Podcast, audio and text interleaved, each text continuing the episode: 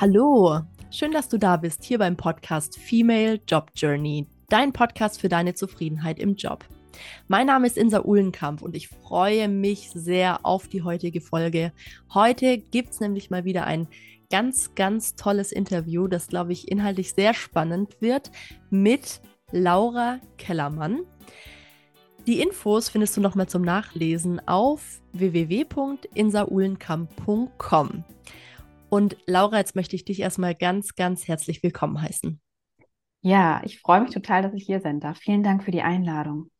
Toll, sehr, sehr schön, sehr gerne. Ähm, Laura, erzähl doch einfach mal am besten selbst, was du so machst, was dich so umtreibt und was du so in dieser Welt bewegst.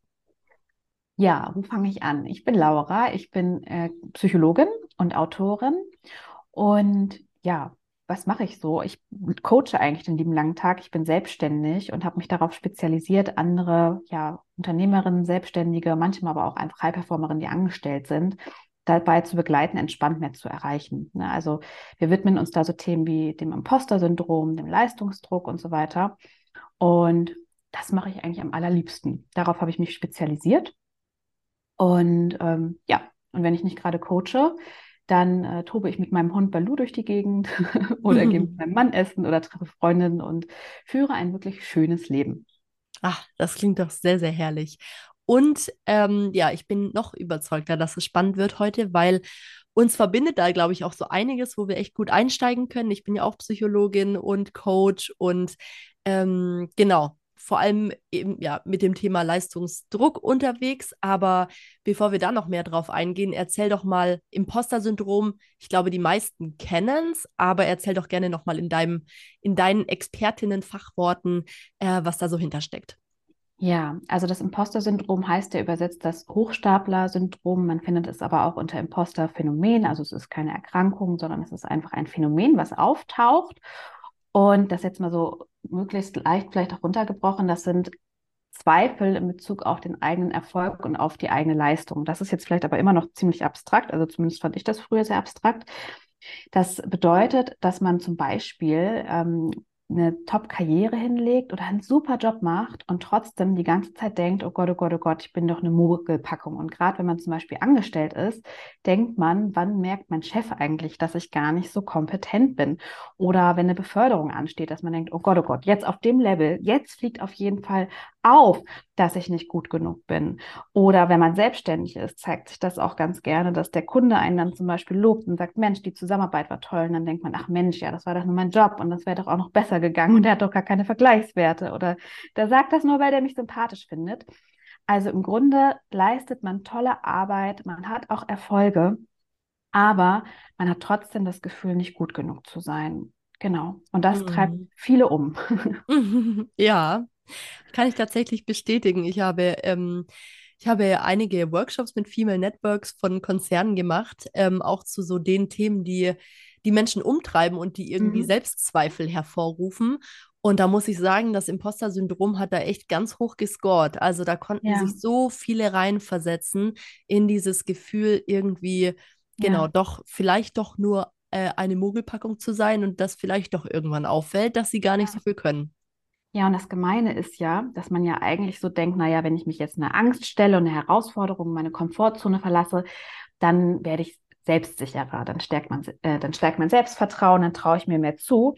Und das Gemeine am Imposter-Syndrom im Vergleich zu, ich sag mal, so stinknormalen Selbstzweifeln, die jeder auch mal hat, ist, das ist ja so ein bisschen wie Patex an einem klebt. Ne? Man wird das ja nicht so richtig los, mhm. weil man ja, wenn, der, wenn man das Lob bekommt, wenn man die Anerkennung bekommt, das nicht so richtig annehmen kann und dafür gleichzeitig so kleine Fehler, kleine Misserfolge oder aber auch schon durchschnittliche Leistungen als Misserfolg wertet und das sich dann auch selbst komplett auf die Kappe schreibt, im Sinne von, ich habe mich nicht genug bemüht, ich bin halt zu dumm, ich bin eine Versagerin. Und wenn was gut läuft, ja, dann, ja, dann war der dann war der Chef zu großzügig oder die Teilnehmer, die wussten halt nicht, dass das noch besser gegangen wäre oder das ist halt maximal der eigenen exzessiven Arbeit geschuldet. Und so kann das wirklich passieren, dass man, sei es in seiner Selbstständigkeit immer erfolgreicher wird oder die Karriereleiter hochklettert und gleichzeitig die Zweifel wirklich an einem dranhaften wie nichts Gutes. Ja, mhm. weil, da, weil Erfolg, Fortbildung, äh, Lob, Anerkennung da nicht so die Lösung sind, sondern da wirklich ähm, ja, an sich und seinen Überzeugungen zu arbeiten. Ah, spannend. Also ähm, ich, ich glaube dir das jetzt völlig, muss aber auch sagen, dass ich doch gemerkt habe, dass wenn ich in Themen Selbstvertrauen gewinne mhm. und immer wieder merke, guck mal, ich schaff's, ich schaff's, ich schaff's. Mhm. Also gerade so im Job, ähm, wenn ich dann irgendwie mal sieben unterschiedliche Aufgaben auf den Tisch mhm. bekommen habe und alle meistere, dann mhm. da, da hat sich bei mir ganz tief sowas eingebrannt wie ähm, äh, ich, ich kann alles schaffen, das, also ich kriege alles hin, das passt schon. Mhm. Aber mhm. ähm, ich habe dich jetzt so verstanden, dass dieses, äh, diese Lernerfahrungen da nicht ausreichend sind häufig, weil der Patex Dollar ist. Ist das richtig? Naja, weil du es anderen, anderen Faktoren zuschreibst. Also du machst unterschiedliche Dinge und du meisterst die auch erfolgreich, auch mit dem Imposter-Phänomen. Nur schreibst du es externen Faktoren zu oder maximal noch im besten Fall exzessiver Arbeit.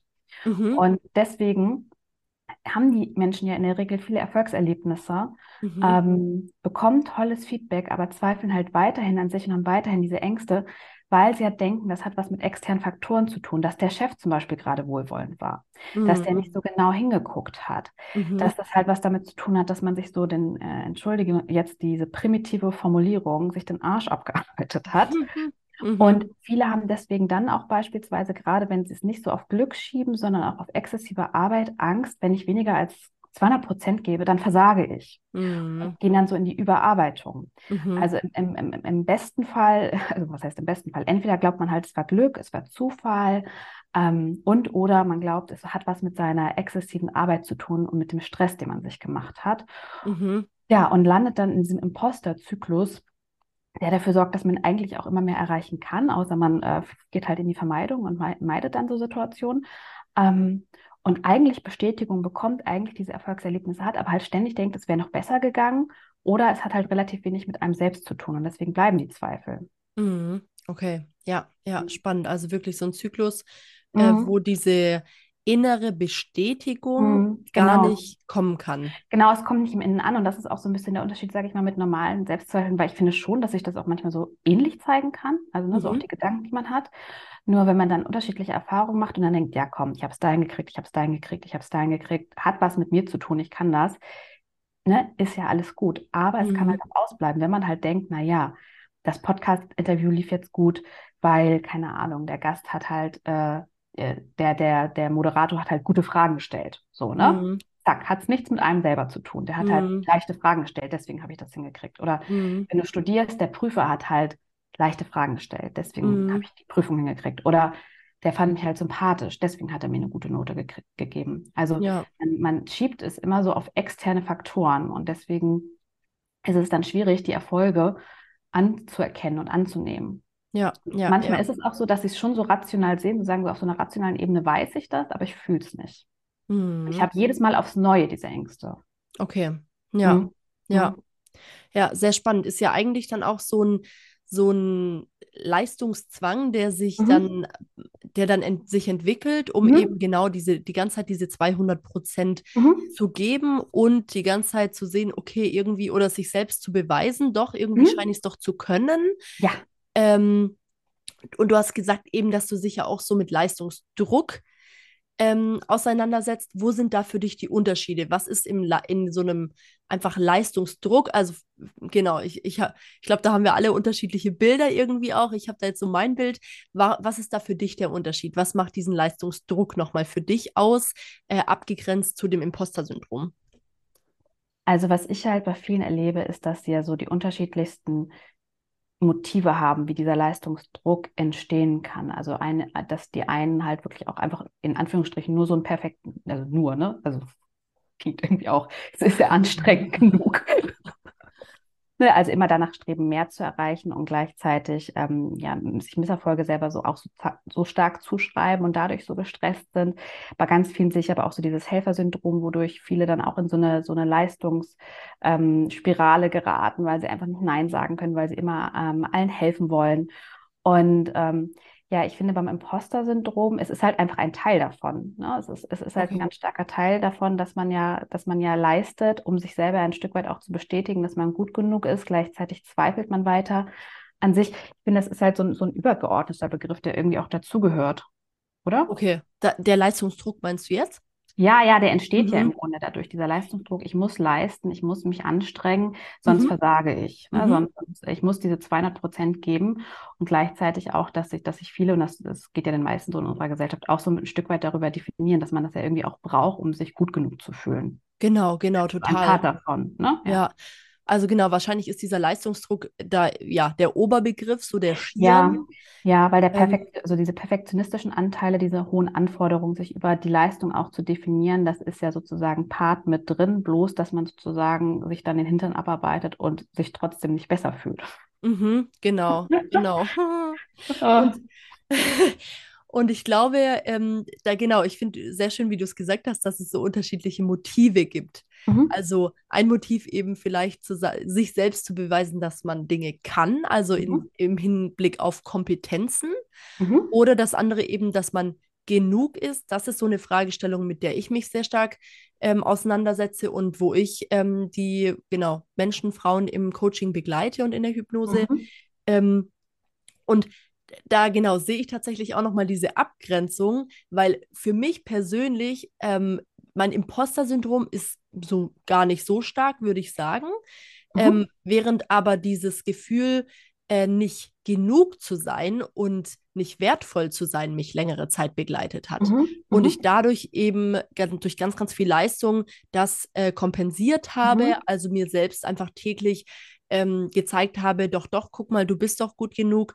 Äh, du kriegst ja auch dieses Feedback von den Führungskräften. Mhm. Genau, da ging es mir nie um Kompetenz, um Ja. Können, sondern um, genau, wertvoll sein so quasi. wertvoll sein. Das, ne, darum geht es auch, aber sicherlich hast du ja dann auch gemerkt, dass du vielleicht auch, ne, wenn die Bestätigung da war, war das halt auch ein gutes Gefühl, ne, dann auch. Genau. Und, und äh, das ist beim Genau. Imposter-Syndrom halt nicht immer der Fall. Also auch manchmal schon. Es gibt ja so unterschiedliche Komponenten, aber auch oft, Ah dass ja. äh, so äh, Bestätigung, also dass du so wie, also ich bin auch der Bestätigung nachgerannt wie ein Junkie, könnte Ja. man sagen.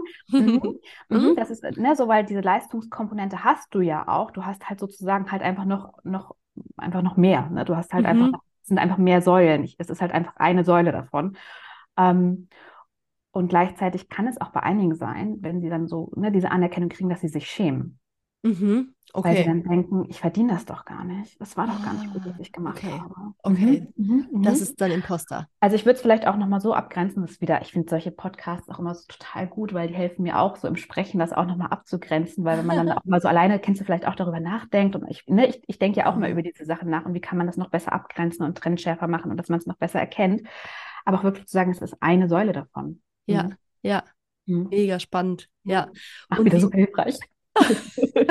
Ich lerne in jedem Podcast-Interview was. Das ist echt genial. Ähm, was hat dich denn zu diesen Themen gebracht, Laura? Boah, ich hatte das so krass. Was denn Oh. davon? Das Imposter? Ja, ja, also ich hatte das so doll. Und zwar ging das bei mir so richtig los mit Eintritt des Studiums, des Psychologiestudiums, weil ich war immer eher so eine durchschnittliche Schülerin. Rückblickend betrachtet habe ich da eher so diese Strategie angewendet. Ich bleibe einfach unter meinem Potenzial und mache nicht so viel, weil dann kann ich, es war eigentlich auch schon Imposter, aber es hat sich halt anders gezeigt Mhm. ähm, so rück- rückblickend betrachtet. Ich war so eine durchschnittliche Schülerin und ich habe mich immer, ich habe immer so Sachen auf dem letzten Drücker gemacht und habe dann immer gesagt, na ja, also ähm, wenn ich mich halt noch mehr anstrengen würde, dann hätte ich auch noch bessere Noten. Ich konnte, es war immer so, es war so eine sehr selbstbedienliche Strategie, halt zu sagen, ich mache halt die Sachen in letzter Minute, Mhm. dann haben sie gut geklappt und dann konnte ich sagen, also war auch ne, Glück, Zufall und gleichzeitig habe ich gedacht, naja, und wenn ich mich noch mehr vorbereiten würde, dann würde es ja auch noch besser laufen. Ne? Das war Mhm. so Schutz. Und dann bin ich ins Studium eingestiegen, ins Psychologiestudium. Ähm, jetzt fragen sich vielleicht einige, wie kann man durchschnittlich sein und ein Psychologiestudium machen? Das, ich habe es an einer Privatuni studiert. Hm, okay. Ähm, also nicht, dass jetzt hier einige denken, das ist Fishing for Compliments, sondern ich war wirklich eine durchschnittliche Schülerin. Und äh, mit meinem NC hätte ich das nicht an der normalen Uni studieren können. Und bin dann dahin und da ähm, war ich in einer sehr leistungsstarken Kohorte. Mhm. Und ähm, da hat es richtig reingekickt, weil da wollte ich es dann auch wissen. Da hatte ich dann den Anspruch, ähm, ich will jetzt richtig, richtig gut werden in dem, was ich tue, weil ich werde ja mit Menschen arbeiten. Und ähm, äh, da, das Beste ist das Minimum. Mhm. Und gleichzeitig war ich in einer extrem leistungsstarken Kohorte. Das heißt, wir hatten alle Einsen. Mhm. Und ähm, in meiner allerersten Prüfung, in meiner allerersten mündlichen Prüfung bin ich den Gang rauf und runter gegangen. Und dann hatte ich einen Nervenzusammenbruch, weil ich gedacht habe, jetzt gleich gehe ich in diese Prüfung rein und dann werden die zu mir sagen, ähm, Laura, wie sind denn Sie auf die Idee gekommen, Psychologin zu werden? Sie sind doch viel zu dumm. Mhm. Wow. So, und dann bin ich, und dann habe ich einen Nervenzusammenbruch gekriegt, habe mega geheult, war auf dem Klo, die haben mich da rausgeholt sozusagen. Ich bin in diese Prüfung rein, weil Kneifen, also ich hätte in, in allen anderen Lebensbereichen hätte ich gekniffen, aber mein Wunsch, Psychologin zu werden, war einfach viel größer als meine Angst noch. Ich bin da rein, habe das Ding mit einer 1,7 abgeschlossen, bin raus und habe gedacht, die haben mir die Note jetzt gegeben, weil ich so verheult aussehe aus Mitleid. Also Ja. so 1A Imposter. Und damals Okay. wusste ich noch nicht, dass das das ist. Und es hat sich immer so weitergeschaukelt und ich habe im Studium exzessiv wirklich gelernt für die Prüfung. Also ich habe da nicht, ich habe mich nicht vor den Prüfungen gedrückt, sondern ich habe immer mehr gelernt bis zur Migräne, bis ich irgendwann mehrere Tage die Woche, also Spannungsmigräneattacken hatte, habe Mhm. mir Schmerzmittel eingeworfen, bin zur Prüfung, hatte mal eins und irgendwann habe ich gedacht, das kann doch nicht richtig sein. Also Mhm. irgendwas muss ich jetzt verändern. Und dann habe ich relativ schnell so die Mechanismen auch erkannt und habe da schon angefangen daran zu arbeiten. Und am Ende des Studiums war ich dann, wusste ich halt einfach, ich kann das richtig gut. Ich bin einfach gut in dem, was ich tue.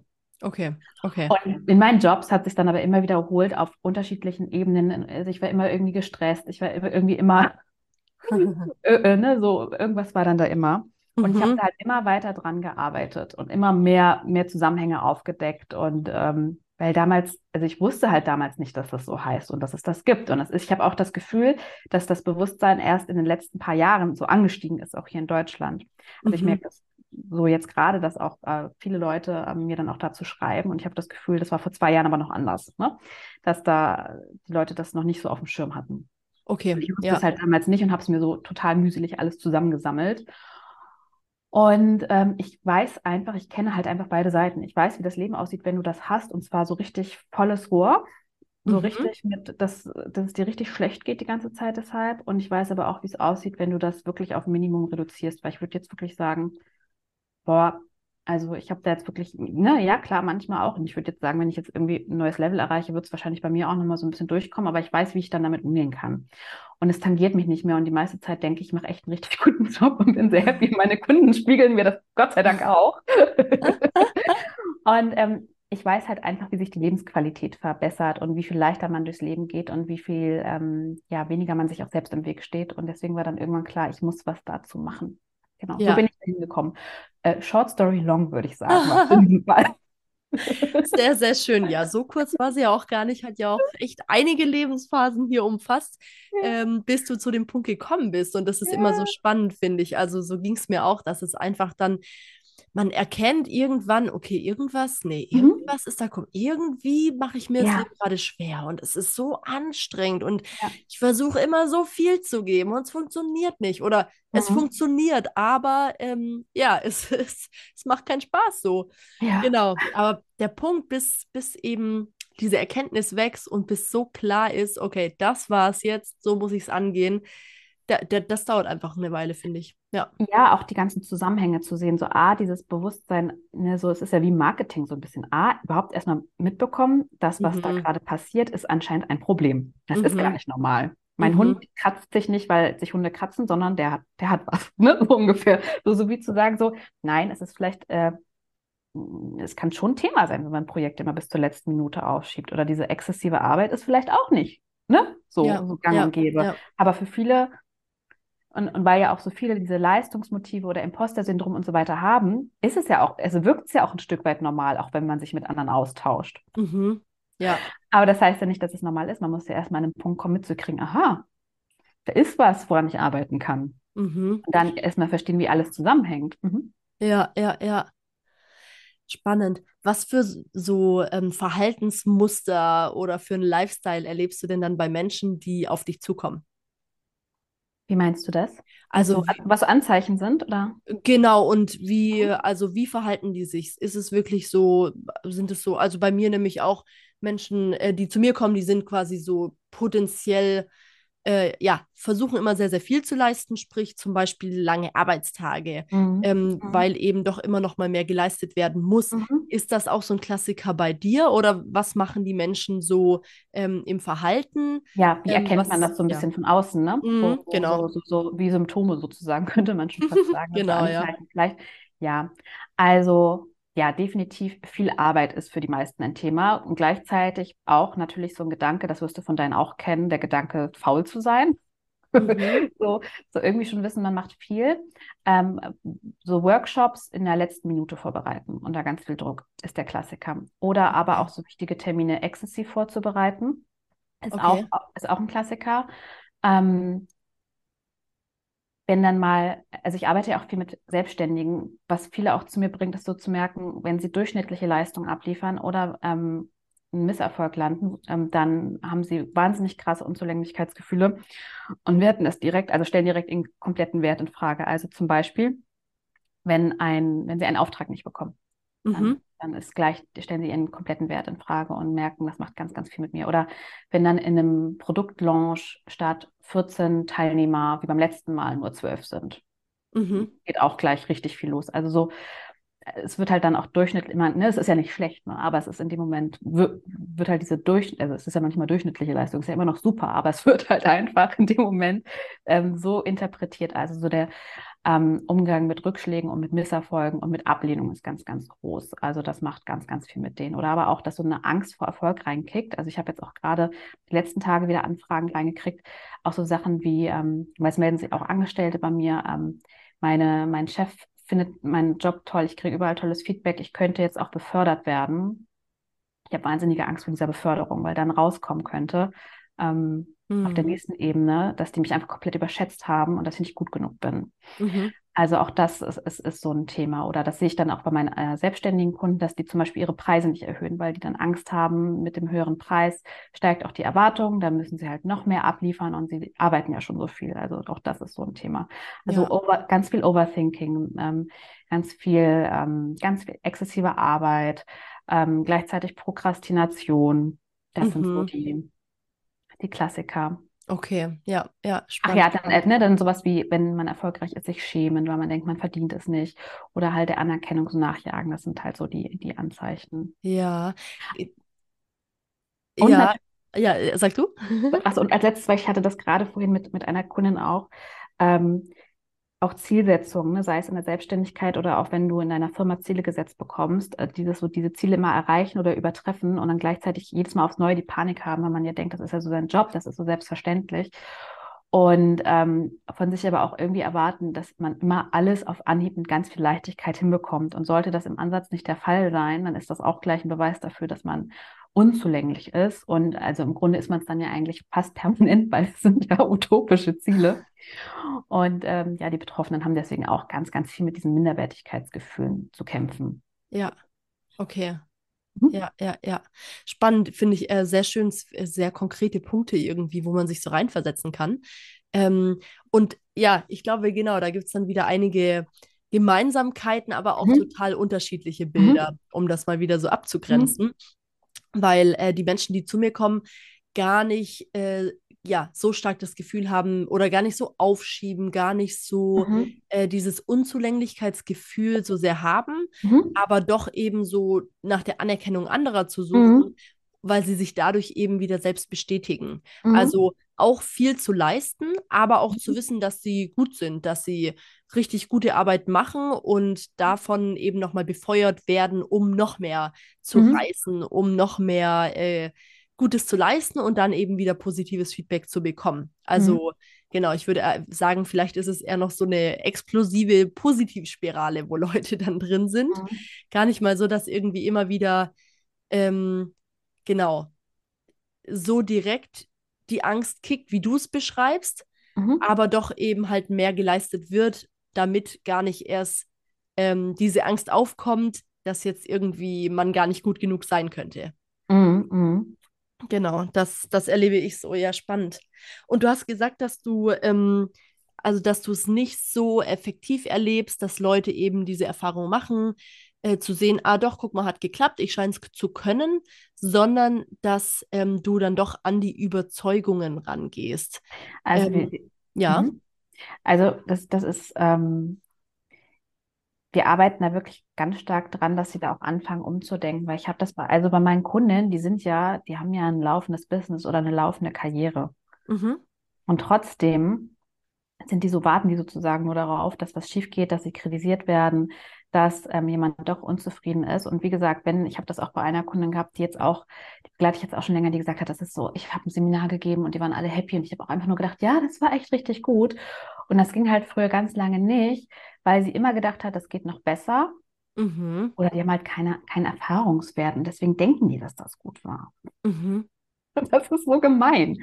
Und ähm, da geht es halt wirklich darum, die Wahrnehmung auch zu verändern. Mhm. Also wirklich so diese Wahrnehmung zu verändern und auch zu üben, diese Erfolge zu erkennen und auch anzuerkennen. Also meine Kundin heute Morgen sagte auch, ja, ich sehe es irgendwie so auf rationaler Ebene, weiß ich es auch, aber ich merke so, es kommt nicht in mich rein. so, also das, das ist ja das Paradoxe. Die wissen ja, die sagen auch häufig, ja, so von außen betrachtet weiß ich das schon, Mhm. aber ich fühle es nicht. Und manchmal haben die Leute aber auch dann noch so eine wahnsinnig komplexe Vorstellung davon, was Erfolg ist. Also wie riesengroß dieses Ding sein muss, dass sie sich dann manchmal sogar auch noch erfolglos fühlen gleichzeitig. Also es ist so, ja, ganz verrückt. Ganz, Ganz gemein. verrückt. Ja. Ganz gemein. Ganz gem also bei mir war das dann doch oft so, dass ich mich trotzdem irgendwie wie so ein Loser gefühlt habe, weil ich aber auch einfach durchschnittliche Leistung auch schon direkt als Misserfolg gewertet habe. Es ist halt einfach gemein. Es ist wirklich, ähm, und deswegen ähm, ist, ist es halt auch sowas, was man wirklich so mit sich rumschleppen kann. Also um, was halt nicht einfach so in dem Sinne verpufft. Ähm, weil du halt in diesem Imposterzyklus drin bist. Ne? Der Genau. Imposterzyklus ist, du hast halt einen, eine Leistungsauf eine Aufgabe, wo deine Leistung bewertet wird, ein Workshop, eine Beförderung, du hast einen neuen Kunden, dann reagierst du, hast du Versagensangst, die reinkickt, dann reagierst du darauf halt mit Prokrastination oder exzessiver Arbeit. Dann, wenn du Glück hast, also nicht wenn du Glück hast, aber das denken wir ja, aber dann ähm, hast du ein gutes Ergebnis und dann denkst du halt, ne, das war Glück, Zufall, die waren dir wohlgesonnen oder es lag an einer Mhm. exzessiven Arbeit. Und dann ne, geht es wieder von vorne los. Mhm. Oder Mhm. wenn es halt wirklich mal nicht so gut läuft, dann machst du es aber ganz, ganz groß. Dann ist das ein Riesendrama und dann ist das der Beweis, dass du nicht gut genug bist und da bist du auch komplett selber schuld. Mhm. Ja. So. Und Ja. das sorgt halt dafür, dass, dass, ähm, dass es aufrechterhalten wird. Ja, immer falsche Bewertung quasi, immer Ja, ja, ja, genau. Das ist so eine, Attribution. fehlerhaft, so eine fehlerhafte Ursachenzuschreibung. Genau, genau. Ja, Und ja, das macht es halt dann so schwer, da rauszukommen. Ja, total, total. Mhm. Ja, spannend. Das heißt, du gehst richtig rein mit den Leuten und guckst, wie, also guckst dir die Situation nochmal an und woran es jetzt gelegen haben könnte. Oder ist es so eine Glaubenssatzarbeit? Kannst du da so einen leichten Einblick geben? Oder wie, ja, was, was, Also was ich siehst du da für dich effektiv? Also es sind so ganz unterschiedliche Faktoren, die reinspielen. Also erstmal äh, mache ich so einen Mix, auch dass ich tatsächlich auch ein bisschen von meinem Weg erzähle, weil meine Erfahrung ist, dass das auch schon mal erstmal hilft zu sehen, ich bin damit nicht alleine, weil es oft auch sehr schambesetzt ist. Also ich bin da in dem Fall Mhm. tatsächlich auch in, in, in dem Kontext, dass ich da also auch manchmal mitnehme, Mhm. um ein bisschen so aufzuzeigen, ähm, wo, ne, ähm, so man ist damit nicht alleine. Das finde ich schon mal sehr wichtig. Und Mhm. dann machen wir unterschiedliche Übungen. Also zum Beispiel geht es auch darum, zu üben, Lob anzunehmen, beziehungsweise im Schritt davor sich selber zu loben. Das fällt vielen schon total schwer, weil sie dann beispielsweise die Erfolge gar nicht sehen. Und dann üben wir das überhaupt erstmal wieder zu erkennen und wertschätzen und mitfühlend mit sich umzugehen. Wir- Ich arbeite auch gern mit so im, mit ähm, ähm, ja, Bildern im Sinne von, dass wir dann so eine innere Feelgood-Managerin bei ihnen aufbauen, die Mhm. wertschätzend mit ihnen umgeht und dass sie da erstmal so lernen, wieder auch mitfühlend, wertschätzend, unterstützend mit sich umzugehen, weil viele Mhm. das nicht kennen, da ist so diese selbstkritische Stimme sehr ausgeprägt. Mhm. Was wir dann auch machen, ist beispielsweise auch, ähm, wir haben ja dann häufig auch so eine sehr destruktiv selbstkritische Stimme, ne, die so verallgemeinert ist, ne, du bist immer nicht gut genug und also sowas, was, wenn das so von außen kommen würde, würde man das vielleicht gar nicht mal so annehmen, aber meist, manchmal sind sie es ja auch so gewohnt. Und da üben wir dann auch ähm, mit so einer etwas sachlicheren, äh, pingeligeren Variante ranzugehen und dann auch diese Gedanken mal genauer zu hinterfragen und auseinanderzunehmen, um da auch so einen gewissen Abstand zu gewinnen.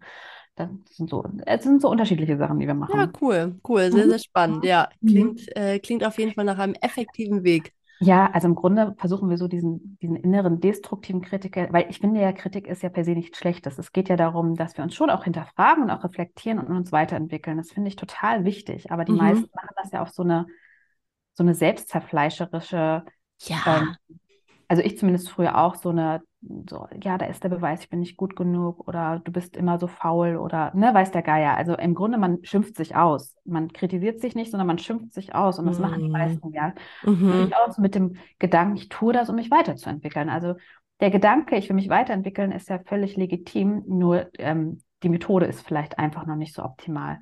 Und dann zu sagen, okay, wie kann man sozusagen auch, wenn wirklich was schief geht, da ähm, zum Beispiel Fehler und Misserfolge auf eine Weise reflektieren, dass sie einen halt weiterbringen und dass das einen nicht noch runterzieht. Mhm. Also wie, wie, kann man lernen, sich auch selber zu kritisieren oder sich selber zu führen, um sich weiterzuentwickeln, anstatt sich runterzumachen und gleichzeitig halt auch zu lernen, ja, sich mitfühlen und freundlich zu begegnen. Also das ist so ein bisschen mein Ansatz. Ja, ja. Richtig schön. Also gerade dieses äh, mit der inneren Kritik, das ist auch was, was ich viel erlebe und ja. äh, wo ich einfach so wertvoll finde, wenn so ein Selbstmitgefühl entstehen ja. kann, wenn ja. genau Menschen selbst dann in der Lage sind, liebevoll mit sich selbst mhm. zu sein, so wie mit der besten Freundin mhm. umzugehen. Mhm. Und das ist ja so absurd teilweise, wie, wie Menschen mit sich sprechen. Ich habe das auch selbst, ähm, genau, arbeite auch gerne damit, mit dieser inneren Kritikerin und habe das selbst auch im Coaching als Coachee erlebt, wo ich dann mal ähm, mir vorgestellt habe, welche Person da eigentlich mit mir spricht, was die anhat, was, mhm, genau. wo die steht, wie die auf mich zeigt mit ihrem Finger, großen Augen und die ganze Zeit auf mich einredet. Und ich dachte mir, ne, ja. die ist da, die ist das die ganze Zeit. Ja. Und das ist genau eben auch ein Teil von mir, ne? Ja, und ich weiß, ich mag ein Bild so ganz gerne, weil, also wie gesagt, viele meiner Kunden sind halt auch selbstständig, nicht alle, aber dann sage ich immer, stell dir mal vor, diese Person ist jetzt dein Mitarbeiter. Und ihr sitzt mhm. zusammen in einem Meeting und diese Person redet die ganze Zeit in diesem Meeting so mit dir. Mhm. Und du bist eigentlich der Chef. Mhm. Und die meisten, auch nicht alle, manchmal ist es trotzdem so, ne, so, aber die meisten sind dann so, oh mein Gott, ich würde diese Person entlassen. Geht ja gar. So, wenn man sich das mal so vor Augen hält und sich das vorstellt, man sitzt mit dieser Person mal echt in real am Tisch, am besten noch in einem Café oder so, und jemand mhm. redet so mit einem die ganze Zeit. Da würdest du doch denken, Hatz, du wärst wahrscheinlich mhm. erstmal völlig überfahren, dass jemand so gemein sein kann. Ja. So. Und dann ja. würdest du vielleicht irgendwann sagen, so, jetzt reicht's. Mhm. Mhm. Ja, aber die Sache ist ja, es ist halt ein eigener Anteil, ne? Ja. es ist, äh, ja, gar nicht, gar nicht jemand, den man rausschicken kann, sondern irgendjemand, mit dem man äh, ja, kooperieren muss am besten, um einen gemeinsamen Weg vorwärts zu gehen. Ach, ich sage immer, man kann ihn auch zum Kopierer schicken und den, den Daueraufträge zum Kopieren geben. das ist auch gut. Bildlich. Ja, also es gibt doch auch so, es gibt doch auch so Chefs, die kann man manchmal nicht absägen in so Firmen, weil das zu teuer wäre und dann gibt man denen so Dödelaufgaben. Ja, ja, das stimmt. Das ist, ja, ist auch sehr traurig. Ja, und das, das, ist, das ist so mein Bild zu, zu diesem destruktiven inneren Kritiker. Schick den mal kopieren. Okay, ja.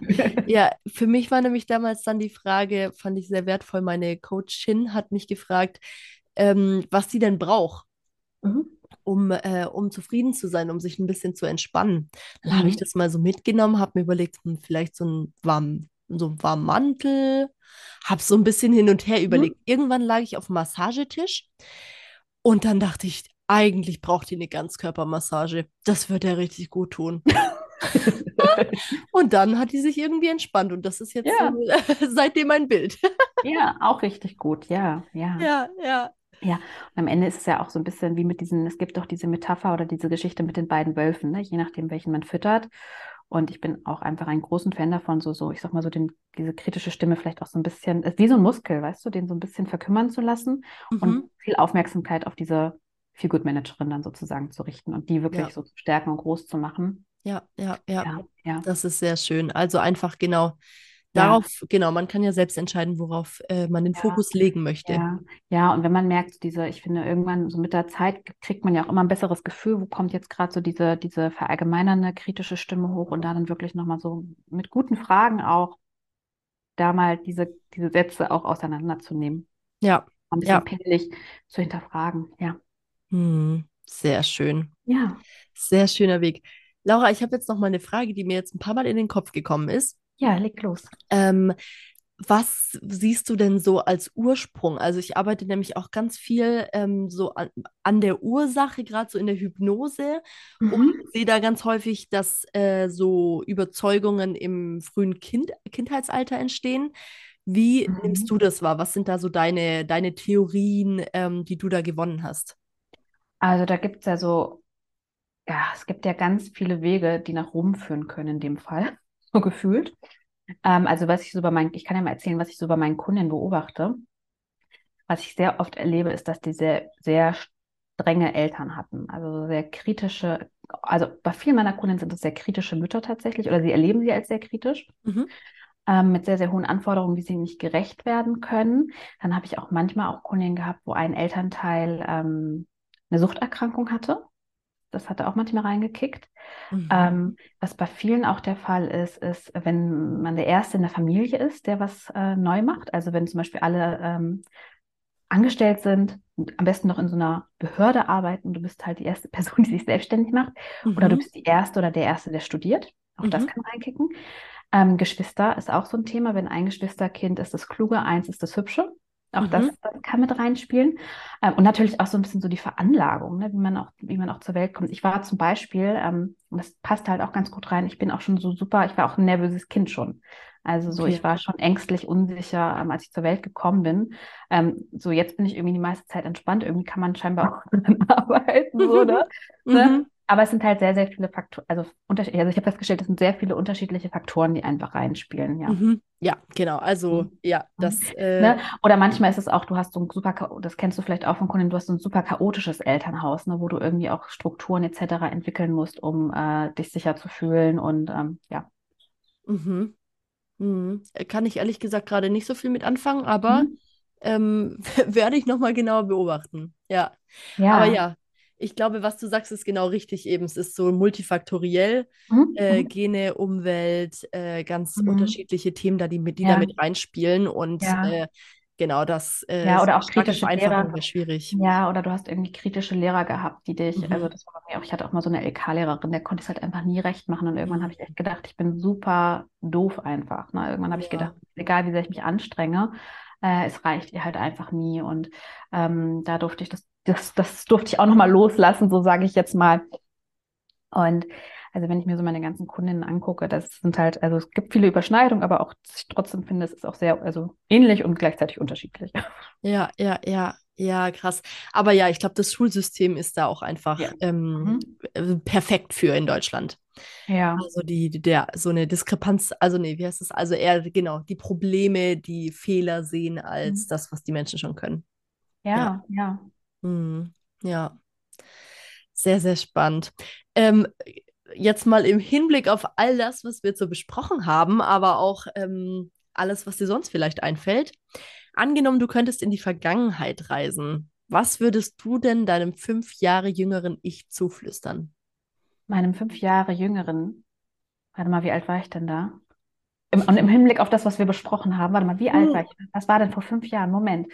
Wir haben 2023. Du musst wissen, mein Leben ist irgendwie momentan so seit letzt, also es, es gibt so diese Linie seit meiner Krebserkrankung. Es ist so ein bisschen so, so das Leben davor, das Leben danach. Jetzt mit fünf Jahren muss ich mal kurz zurück. Wie alt war ich da? Ich werde jetzt 34, 29, 28. Oh ja, da hatte ich das auch noch gut. Ähm, was würde ich dem sagen? Habe ich da schon gekündigt? Also, falls ich noch nicht gekündigt habe, würde ich dem sagen, kündige und leg los. Du kannst das, mach das mal. Mhm. Mut also. Ja, Mut, beziehungsweise hör nicht so viel auf die anderen. Ja, sehr schön. Mach das, was Das du ist für doch, richtig hältst. das ist doch eine schöne Message. Mhm. Wenn du es fühlst, einfach machen. Ja, Ja, ja, sehr, sehr cool.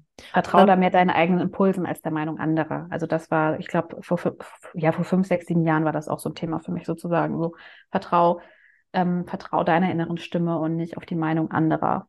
hm, Die ja, müssen deinen das, Weg nicht gehen. ja. Also das wäre so die Kernmessage. Okay, Mhm. ja, das äh, würde ich sagen, ist echt auf jeden Fall immer, immer ein krasser Selbstzweifel äh, im Endeffekt, dieses sehr starke darauf achten, was andere sagen, sehr stark eben diesen gesellschaftlichen Werten gerecht werden wollen, Nee, das gar nicht. Nee? Nee, das, das meine ich gar nicht. Nee? Nee, nee, sondern im Sinne von vertrau nicht anderen, dass die besser wissen, wie dein Weg aussieht, sondern vertrau Okay. darauf, wenn du zum Beispiel dich selbstständig machen willst und diesen Weg gehen willst, ist es scheißegal, was der Rest der Welt dazu sagt und was der glaubt, wie erfolgsversprechend das ist. Wenn du das machen willst, dann machst du das. Und Okay. ähm, frag nicht irgendwelche Leute, die das nicht machen, sondern ähm, mach dich unabhängig davon, sondern geh deinen Weg. Ja, und hör ja, auf unsere Zweifler, die deinen Weg in Frage stellen. Ähm, die müssen den ja nicht gehen, die können ja ihren Weg gehen. Mach dein Ding. ja, okay, sehr schön. Jetzt verstehe ich da, Darauf will ich hinaus. Und das ist mir damals schwer gefallen, weil ich halt äh, Misserfolge immer noch so, ne, so krass, so da ist der Beweis, ich bin nicht gut genug, ne? Und deswegen habe ich mich lange nicht getraut, weil ich gedacht habe, boah, wenn das dann nicht klappt, dann ist das so der Beweis und alle kriegen das mit und so diese äh, Angst, Fehler zu machen und alle kriegen das mit. Und da würde ich jetzt sagen, ja, so what, selbst wenn es schief gehen würde, du hast es wenigstens probiert und das ist auch nicht das Ende der Geschichte, sondern dann überlegst du, wie es weitergeht. Genau, ja. So. Und es geht immer irgendwie weiter, ne? Es geht immer irgendwie weiter, ja. Und es gibt irgendwie auch immer, für fast alle Probleme gibt es irgendwie Lösungen. Ja. So, ja. leg mal los und unterwegs ergibt sich der Rest. Ja, total. Sehr schön. Das ist doch was Gutes, was wir uns alle mitnehmen können. Laura, wie bist du denn zu finden, wenn äh, Leute dich jetzt suchen wollen? Wie finden sie dich am leichtesten? Ähm, man findet mich über LinkedIn. Mhm. Einfach Laura Kellermann eingeben. Mhm. Genau. Oder über meinen Podcast Entspannt Erfolgreich. Genau. Sehr schön. Super. Das sind doch zwei super Adressen. Packe ich auch sehr, sehr gerne in die Show Notes. Mhm. Ähm, genau, damit die Leute da direkt äh, auf dich zukommen können, wenn sie das Gefühl haben, genau das ist hier ja. mein Problem. Ja. Ja, oder sie können auch erstmal sonst bei Amazon einfach das Federleicht-Prinzip, das Geheimnis der entspannten Karriere eingeben. Oder bei Audible. Bei Audible ah, ja. kann, man das, kann, man das, auch einfach, äh, wenn man da ein Abo hat oder so, kann man cool. ja inzwischen überall sich den Kram besorgen. Genau, stimmt. Sehr, sehr gute Idee. Da kann man sich auch ja. dann sozusagen erstmal Impulse holen. Ja. Cool, cool, sehr gut. Cool, dann danke ich dir ganz, ganz herzlich für deine Zeit heute, Laura. Ja. Vielen Dank, dass ich hier sein durfte. Ja, sehr gerne. Ich freue mich auf unser nächstes Gespräch. Ich glaube, es könnte wieder spannende Früchte tragen. Ja, ja. Danke, dass ich hier sein durfte. Ja, sehr gerne. Vielen Dank fürs Zuhören. Ich hoffe, dass dir die Folge heute gefallen hat und dass du was für dich persönlich mitnehmen konntest. Wenn du Lust hast auf mehr, folge mir gerne auf Instagram oder LinkedIn oder melde dich auf meiner Website für mein Newsletter an. Schreib mir außerdem gerne deine Gedanken, Fragen oder Ideen zum Thema oder schreib mir super, super gern, wenn du deine Coaching Journey vielleicht starten möchtest oder buch einfach ein Erstgespräch mit mir, ein Kennenlerngespräch, in dem wir mal schauen, ähm, wo du stehst und was dir gerade helfen würde. So, und außerdem würdest du mir einen richtig großen Gefallen tun, wenn du mir zwei Minuten deiner Zeit schenkst und auf iTunes ein Rating dalässt. Und egal in welchem Player du mich anhörst, den Podcast abonnierst. Da würde ich mich unglaublich freuen. Ich wünsche dir einen ganz wunderbaren Tag mit allem, was auf dich wartet und dass du einfach ganz tief in dir weißt, dass du genau richtig bist, gut genug bist und nicht noch mehr machen musst, um das zu sein. Lass es dir gut gehen, alles Liebe, deine Insa.